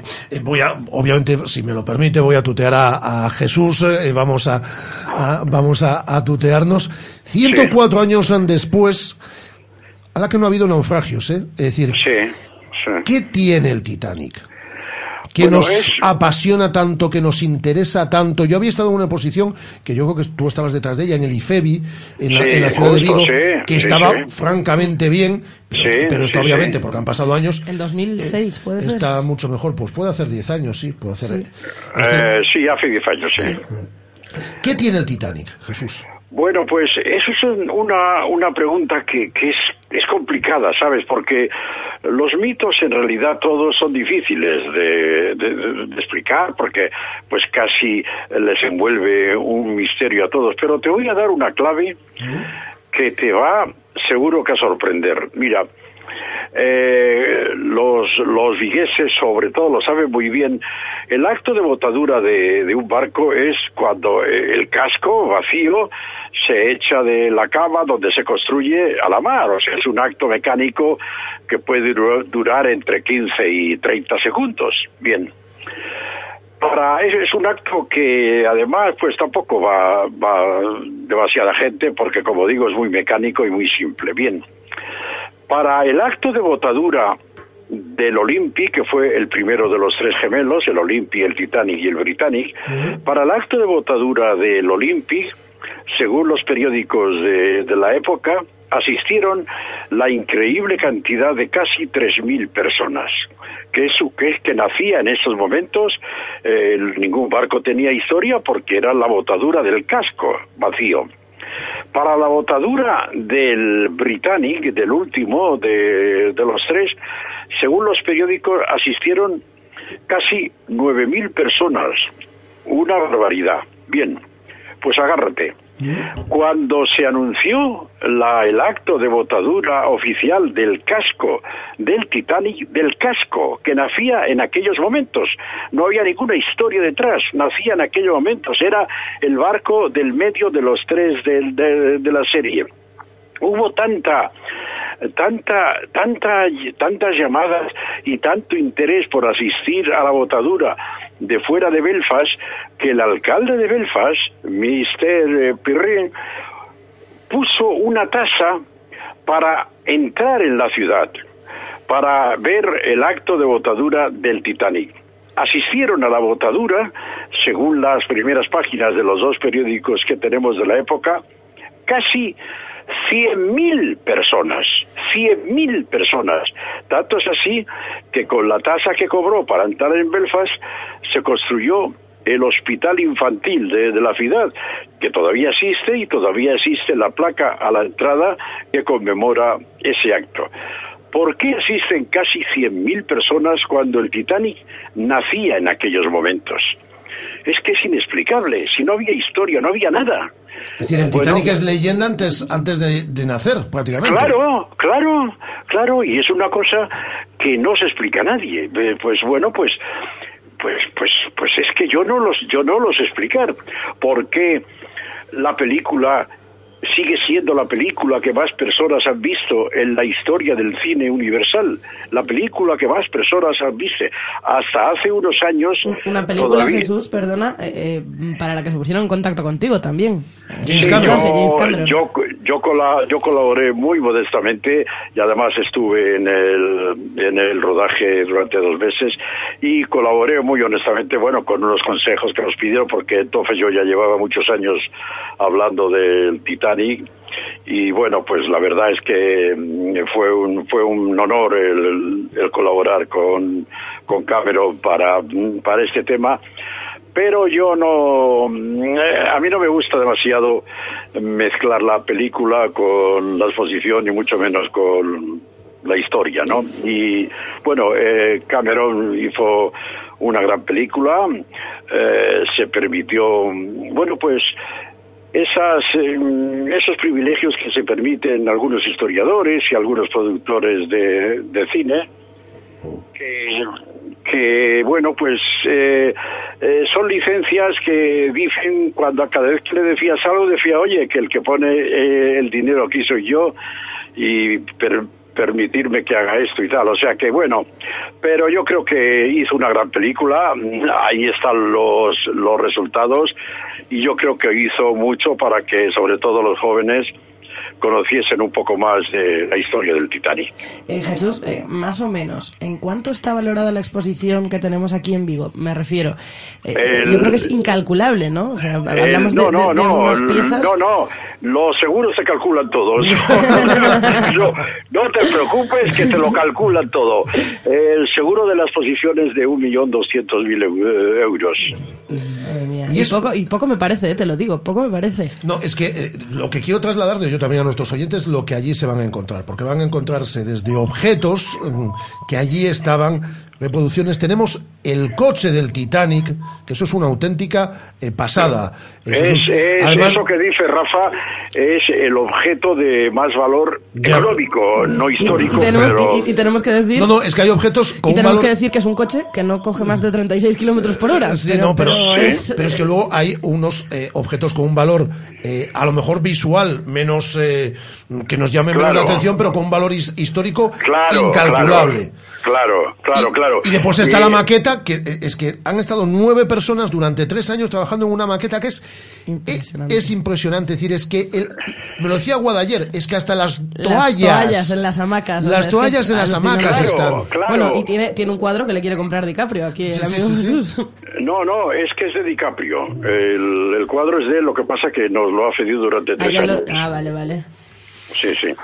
Y lo que tú decías, mira, hace eh, yo creo que tres semanas ya, co- como, pasa el tiempo, Dios mío, estuvieron una pareja eh, de, británicos. Ella era, bueno, eh, era no, es eh, arquitecto naval y él es decorador de interiores de barcos. De bien. Y él, sobre todo, él decía, oye, pero es que os habéis pasado en eh, la maqueta. Es que, es que estos detalles, es que, pero por cómo vas, cómo habéis hecho esto, Dios mío. Yo creo que él, él, él decía que yo no estoy de acuerdo. Es que la gente no sé si lo valora tanto detalles que se pueden contar las toallas, los platos. Y yo creo que lo que la gente sí que sí que valora esos esos esos detalles porque la gente además va con lupas, saca 10.000 fotografías. Yo creo que, que sí que hemos hecho bien en, en hacerlo así. La, la exposición es espectacular, Jesús, de verdad. Necesitas esa hora y veinte que te marcan, porque Sí, primero tienes sí. esa proyección de 20 minutos y luego con el, con, con el audioguía, que es fundamental en esta exposición. Neces- necesitas una hora y además los vigueses somos privilegiados porque tienes esta exposición cerrada hasta el año 2020, ¿qué? 21. 2021, es Sí, decir, eh, ahora estamos negociando para el 2022. es decir, estamos hablando de 16 años vista de esta exposición y en segundo lugar donde se puede ver esta, esta exposición del Titanic. Así es, en- así en es. la ciudad de Vigo y en el puerto de Vigo. Así es. Que te damos las gracias, te damos la enhorabuena y que sigas eh, cuidando también los, los detalles y contando la historia Bueno, del Titanic. y, es, y este es y este es un hecho histórico porque mira que he hablado con radios, con emisoras, con cadenas, que he trabajado durante 25 años en tres cadenas de radio y es la primera vez en mi vida que hablo para los micrófonos de Radio Marca y eso para mí es un placer. Pues para nosotros es un placer también por lo que siempre Jesús. decimos, porque eh, en el, eh, yo creo que enlaza también el deporte con el ocio y nosotros aquí lo cuidamos, es decir, en el que todas las semanas pues tiene que venir aquí un, mis- un músico, tiene que venir un actor, tiene que venir un escritor Claro, o claro. un divulgador, en este caso como, Claro. como, como, es, como es tu caso. Te mando un abrazo muy fuerte, Jesús. Un abrazo fuerte y un saludo cordial y enhorabuena, enhorabuena, pero no a, vosotros, a Rafa y a, Y a Guadalupe. No, no, no. Enhorabuena, yo quiero felicitar a los oyentes, porque de verdad tienen en Radio Marca una emisora que yo no lo había escuchado hasta estar en Vigo y me he enganchado a ella porque hacéis una radio que parece que tiene que ser deportiva, pero que es absolutamente radio, radio. Y eso es fantástico no por vosotros, sino por vuestros oyentes. O sea que enhorabuena a los oyentes y muchas felicidades por engancharse a Radio Marca. Pues es, es- que me lo diga esto una persona de radio como es, eh, como es Jesús Ferreiro, a mí me sonroja. Jesús, Te mando- lo digo, te lo digo sinceramente, Rafa. Muchísimas gracias, Jesús. Un abrazo muy Un, fuerte. un abrazo muy fuerte. Adiós, Guada. Adiós, Un adiós. abrazo. Jesús Ferreiro, eh, él es persona de radio también, y que diga esto, pues a mí por lo menos me, me sonroja. Mensajes de nuestros oyentes, no relacionados en este caso con el, Titanic, eh, con el Titanic, pero sí que teníamos ahí uno pendiente, un mensaje de voz que nos habían dejado, mensajes como estos. Hola Rafa, a ver si nos puedes decir para cuándo vamos a tener la cubierta de tribuna montada. Chao. Hasta luego, no soy arquitecto. Espero que A esté ver, para... jefe de obra. no, eh, tercera jornada de liga, ¿cuál es? Tercera, tercera jornada de Tercera Liga, en Balaídos. viene el Atlético de Madrid. No, Tercera, en- no, no, la tercera en Balaídos. tercera en Balaídos, tengo que verlo. Tenemos que poner un calendario aquí, Eguada. Un calendario de liga. Tenemos el del año pasado, ¿verdad? Pero todavía Sí, no. Pero tenemos que actualizarlo. Bueno, para el tercer partido de Liga en Balaídos tenemos... Sí, porque además eh, la, terc- la tercera jornada en Balaídos coincide con parón, o sea, sería la semana siguiente, segunda semana de segunda tercera semana de está liando, septiembre. Guada. segunda tercera Te semana de está- que te septiembre. está liando, que- no, hombre. Al igual que el Celta estuvo cuatro días en Uruguay. Segunda, tercera semana de septiembre. Eh, Javier A mí también me gusta el horario, desde luego mucho mejor a las 10 de la noche. Ningún horario contenta a todos. Eso también es verdad. Tienes razón. Viene el profesor Carlos Puego, viene David del Barrio. Nos ponemos de pie. Tenemos más cosas, tenemos an- que hablar también con una ONG, de un acto que tenemos el próximo, el próximo viernes. Y son ahora mismo las 13 horas 14, 14. y 17 minutos en Canarias, las 14 para los que nos estéis escuchando a través de la emisión online, 14-17 aquí en Vigo y en la península. Radio Marca. 15 años haciendo afición. Este es un mensaje para los autónomos de este país. En Nissan, no solo vamos a echarte una mano, vamos a echarte 5 años de garantía. Llévate la gama de vehículos comerciales Nissan con 5 años de garantía al mejor precio. Gama de vehículos comerciales Nissan. Reforzamos tu esfuerzo. Nissan Innovation that excites. Rofer Vigo, carretera de Madrid 210 en Vigo, Pontevedra. ¿Ya has pensado en cuál será el próximo? ¿Qué belleza adornará tu plaza? ¿Un Audi? ¿Un Mercedes? ¿Un BMW? Ven, elige. Prueba 1, prueba 2, siéntelos. Los coches son pasión y en Autos Rosas haremos que tu pasión se nos contagie. En la Avenida de Madrid, después del seminario, en Vigo. Autos Rosas, 33 años de pasión nos avalan. Sponsor oficial del Real Club Celta de Vigo. El viernes 5 de agosto en el Bar Patos haremos la fiesta del verano, una fiesta benéfica donde todo lo recaudado será para apoyar la educación en Guatemala. Habrá conciertos, concursos, pruebas con el público y el enorme Tony Lomba dirigiendo la orquesta. Avisa en casa que llegas tarde porque seguiremos con música hasta las tantas. La ONG One Two Three te invita a esta fiesta gratuita el 5 de agosto a las 11 de la noche en el Bar Patos. Llega el nuevo Renault Megane. Absolutamente nuevo. Absolutamente Megane. Y por 150 euros al mes será absolutamente tuyo. Descúbrelo en la red Renault. 49 meses, entrada 3.757,83 euros. TAE 7,76%, última cuota 8.058,60 euros. Ver condiciones en Renault.es, oferta RCI Bank válida hasta fin de mes. Rodosa, tu concesionario Renault en Vigo, Nigán y Cangas. As Rías Baixas teñen música e moito máis que música. O Atlántico, as praias, a gastronomía, o ocio e a cultura. A provincia de Pontevedra ten os mellores festivais. Os festivais Rías Baixas. Cultura Quente. Atlantic Fest. Portamérica. Sinsas. Sonrías. O Marisquiño. E Revenidas. Máis información en festivaisriasbaixas.depo.es. Deputación de Pontevedra. Unha nova deputación. Radio Marca. La radio que hace afición.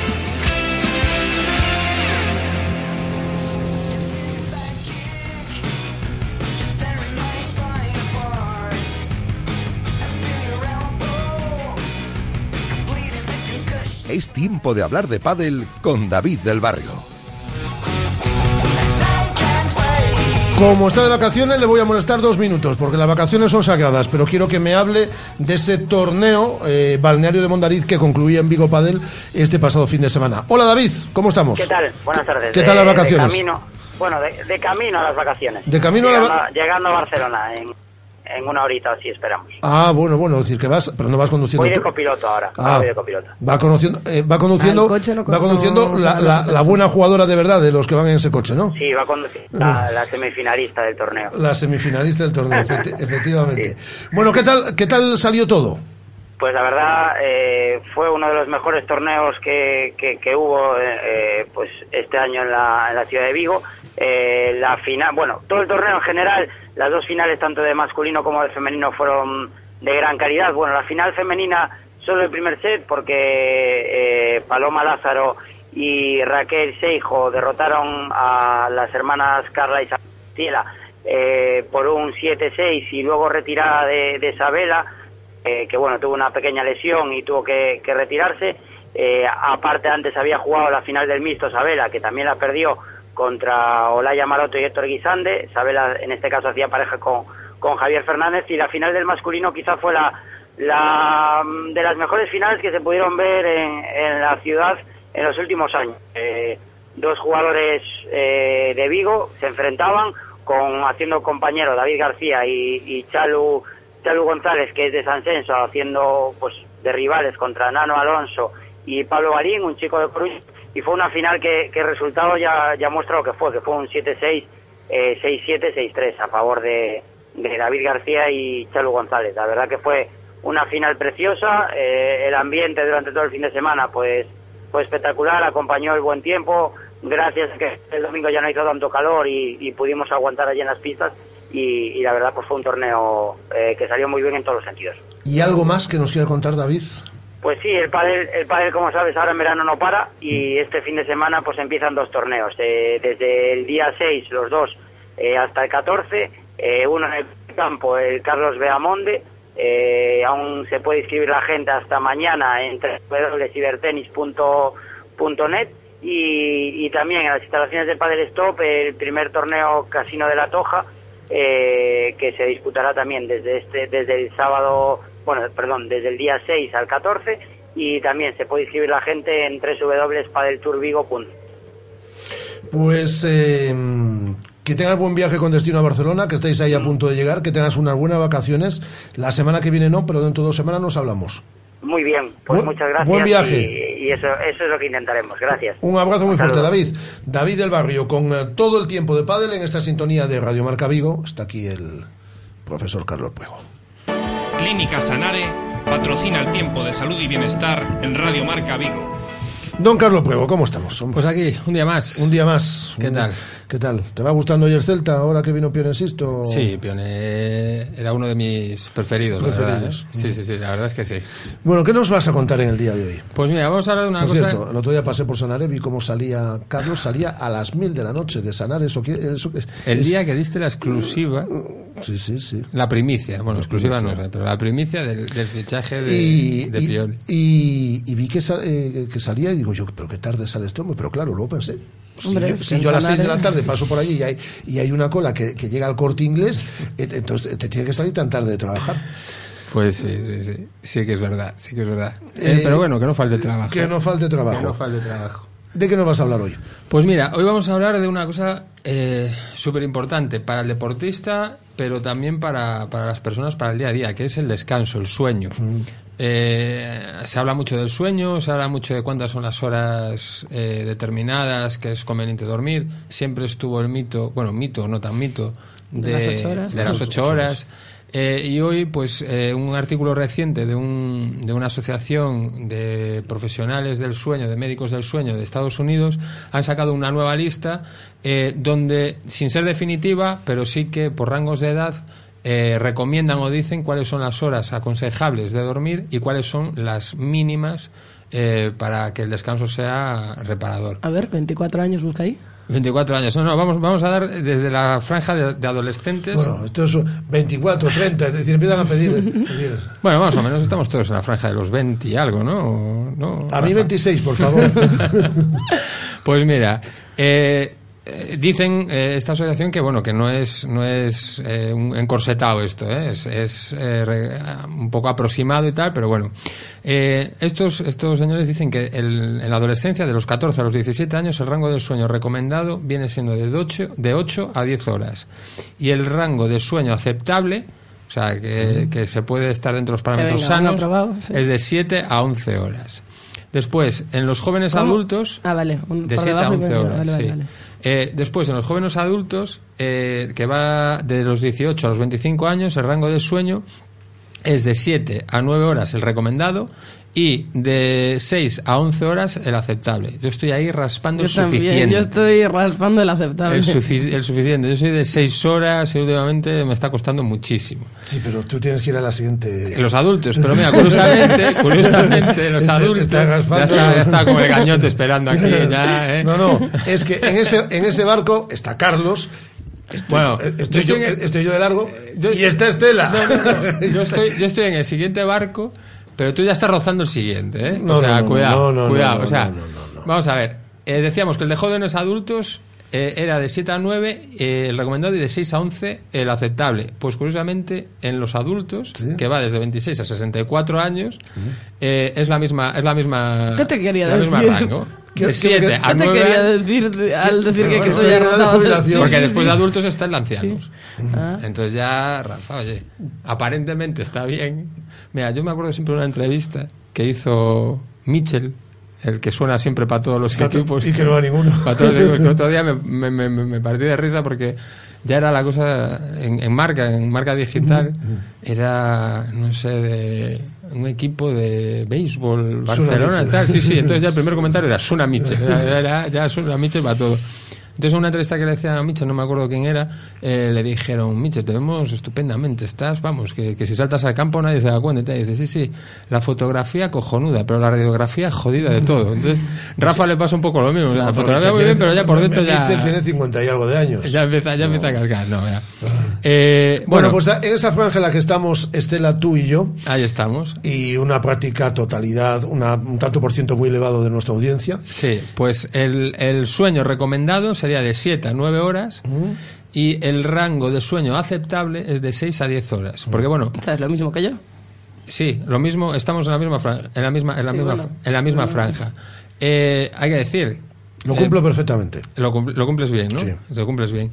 Que tan malo es dormir poco como dormir de más. O sea, tan insalubre es una cosa como la otra. La gente siempre asocia al dormir poco que es insalubre, pero el dormir mucho también no es, no es nada salubre. Al final yo creo que, te está, eh, que ca- con casi todas las edades se están manejando en torno a esas siete horas, ¿no? Por ahí. Sí, seis, entre seis, Siete. siete, ocho horas, Eso- ahí anda, ahí anda la, la, la franja.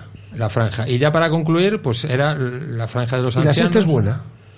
Espera, espera, deja ver los ancianos, a ver un segundito. La siesta no sé si es buena o no, porque no lo investigué. Pero cojonuda. Pero, pero, yo la hago, pero yo la hago. Pero oye, si no te dan Yo para la hacer esas seis horas por la noche, Yo pones mis 15 media horita. minutos, te, te voy a decir, yo ayer me pasé, porque dormí bastante mal, la verdad, porque un calor tremendo y tal. Estela ayer dos, dice.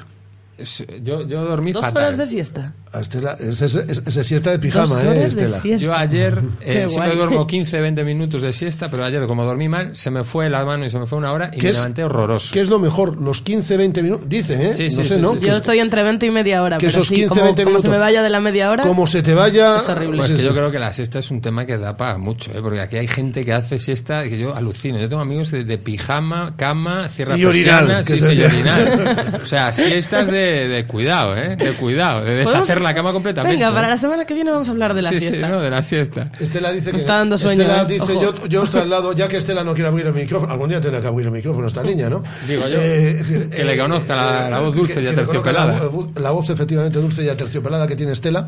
Eh, Y- Dice que no, que ella es de siesta de sofá. Es decir, que ella se tumba allí, se queda dormida y se... ah, De documental, la siesta de documental. Y ayer se despertó Que con ese los, es otro tipo de siesta. con los documentales de la 2 La o con el siesta- tour. o el tour. Otro, hombre. otro gran mito. Otro gran mito. Otro Mitos gran de la mito. siesta. Sí, Tenemos sí, el tema para la semana que Sí, viene, sí, sí. claro que sí. Que está el agua al frente, ¿eh? Yo el viernes desaparezco. Y bueno, para concluir, los ancianos de más de 65 años, eh, pues lo recomendado de 7 a 8 horas y lo aceptable de 5 a 9. Ya sabemos que cuanto más edad, el- Menos las necesitas. personas mayores sí, les- antes se levantan. Yo admiro a la gente mayor que se levanta a las, a las 6, 5, 6 de la mañana, están... Sí, sí, ya empiezan. Empiezan. A buscar Pon- obras, pon- a- Sí, sí, ponen las obras un poquito más tarde. Pero ellos empiezan a moverlo todo. Van preparándolo todo. Con todo el cariño del mundo que le tenemos a nuestros Y mayores. que llegaremos, ojalá que Faltaría- lleguemos. Y ojalá, Ojalá que lleguemos, lleguemos, efectivamente. ojalá que lleguemos. A nuestros mayores, que además sabemos que también muchos nos escuchan y que nos y, nos, y son gente moderna que nos manda mensajes de voz y, y demás. Y bueno, y para concluir, no sé si tenemos tiempo o no, y vamos a dar unas pequeñas recomendaciones para que este descanso eh, fuera efectivo o, o cuáles son las, las mejores eh, métodos o sistemas o hábitos para, para que el sueño sea más reparador y descansemos. Eh, los decimos rápidamente. El primero, sin luz, eh, dormir totalmente a oscuras, eh, sin ningún tipo de, de destello o luz que nos pueda afectar, sobre todo para la, la glándula, una glándula que tenemos en el cerebro, que es la glándula pineal, que es la, la que la que se estimula con la luz. Esta glándula, si se estimula, mm, nos produce un momento de excitación. En el momento que se relaja, eh, libera endorfinas y nos entra en un estado de letargo y, y relajación. Lo que aprendemos con Carlos Prego aquí todas Acabo las... de bostezar porque es que me está dando un sueño. Todas- Sí, hablar de sueño To- y de siestas. Sí, sí, y no hacer deporte antes de irse para cama. Mira, eh, Ya, eso sí, ¿eh? Eso sí. Aquí, aquí. eh, Tienes toda la razón Mira. Guada, despide tú. Es que me está llamando los compañeros de Radio Marca Madrid. Llevan cinco minutos llamándome. Hasta luego, Carlos Puego. Hasta la próxima Hasta semana. luego. Bueno, vamos ahora con un tema de una ONG. Ahora os lo contamos, pero antes, publicidad. Según las últimas estadísticas, el 80% de la población sufre o ha sufrido dolor de espalda y más de un 25% padece y sufre de hombro doloroso. Seguro que no han venido a nuestra clínica. Clínica de Fisioterapia y Osteopatía Sanare, la mejor receta para los dolores de espalda y hombro. Clínica de Fisioterapia y Osteopatía Sanare. Visítanos en María Verdiales 37 o llama al teléfono 886 11 53 61.